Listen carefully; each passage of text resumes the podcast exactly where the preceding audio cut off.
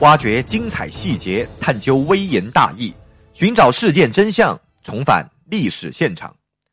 前面几章呀，咱们聊到了赵匡胤通过陈桥兵变，最终坐上了皇帝的宝座。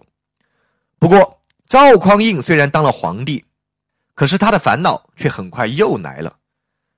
那么，当了皇帝还有什么可烦恼的呢？咱们今天接着来聊。赵匡胤在陈桥兵变登上皇位以后呀，又平定了李云、李崇敬等人的叛乱，国家呢基本上是安定下来了。不过他本人却并不快乐。纵我掌控天下，依旧不能让灵魂安枕。邵思命的歌《杯酒释兵权》中的这句话呀，正是他此刻心情的真实感受。是呀，就算登上了最高的皇帝宝座。在这个皇位上又能够坐多久呢？要知道，五代时期最不缺的那可就是皇帝了。在之前的短短半个世纪里面，中原地区先后经历了五个朝代，有哪个朝代是传到了三代、四代以上的？雄才大略的庄宗李存勖，建国还不到三年就被人家推翻了。宽厚人民的明宗李嗣源，他在去世以后。立马就天下大乱，而志存高远的后汉高祖刘知远呀，他去世后的庙号与建立了大汉帝国的刘邦是一样的，但他的江山呢，也只是传到了他儿子那一代。至于前朝的太祖郭威、世宗柴荣，那都算得上是人中蛟龙，武略不凡吧，但他们的江山还不是没有保得下来。所以这一点就是摆在宋太祖面前的最严酷的一个问题，他的帝国看起来暂时还是比较稳定的，但是这种稳定能够坚持多久？能够往下传多少代？到底是什么原因让之前的五代国家快速覆灭？这个动荡的病根到底在哪里呢？又有什么办法可以彻底的铲除这些毒瘤呢？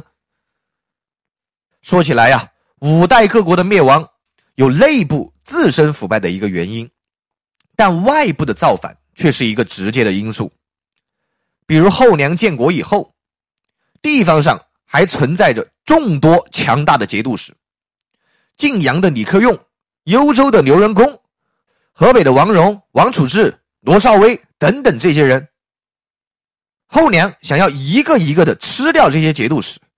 但最后呢，却被河东节度使李克用的儿子李存勖给消灭了，重新呀建立了后唐。而后唐的末帝李从珂，由于猜忌地方节度使石敬瑭，从而引发了战争。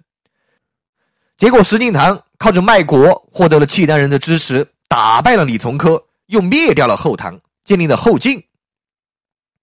石敬瑭卖国求荣，同时也是引狼入室。最后呀，就被契丹人给灭掉了。但是契丹人呢，只在中原做了一个短暂的停留，最后又被地方节度使刘知远复国，建立了后汉。后汉的影帝刘承佑，因为猜忌郭威，最终导致失国。而郭威当时的身份既是地方节度使，又是枢密使，掌控禁军。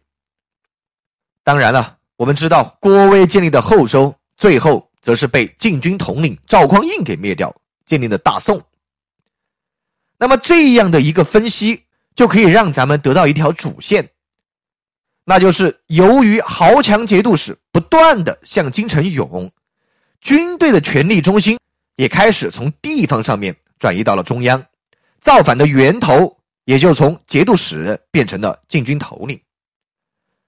所以，对于宋太祖来说，如果不能够把禁军完全的掌控在自己的手里面，那就很有可能有人像他一样起事。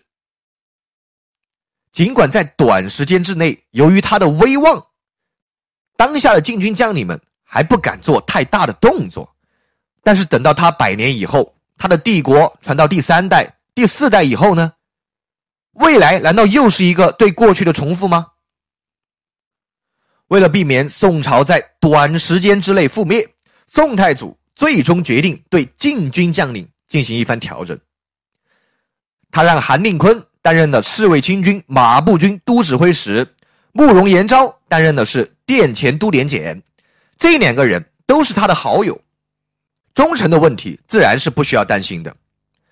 而侍卫司和殿前司的其他高级将领，还有石守信、高怀德、王审琦、赵光义、张光汉、赵延辉这七个人，其中石守信和王审琦他们是宋太祖的义社兄弟，高怀德呢是他的妹夫，而赵光义则是他的亲兄弟，只有这个马军都指挥使张光汉，还有步军的都指挥使赵延辉不是他的亲信。所以在建隆元年，也就是公元九百六十年，宋太祖呀便用他的义社兄弟韩重晕和心腹将领罗彦环替代了张光汉和赵延辉。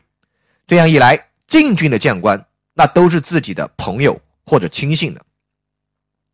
尽管如此，宋太祖他依然是夜夜失眠。那句“点检做天子”的谶语。虽然是他自己一手导演的，但是呀，当他反复的使用，最后竟然一语成真的时候，他自己也开始有些后怕了，仿佛这句话呀，就像有了生命力一样，一长起来那就无法控制。所以到了建隆二年，也就是公元九百六十一年的春天，宋太祖干脆就取消了殿前都点检的这个职务，改为了自己来兼任。而对于另外一个拥权过重的将领，侍卫亲军马步军都指挥使韩令坤，他还是有点不放心的。在经过仔细的考量以后，宋太祖呀，最终让石守信取代了韩令坤的位置。那么这样一来，禁军高级将领就成为了宋太祖清一色的嫡系和亲信。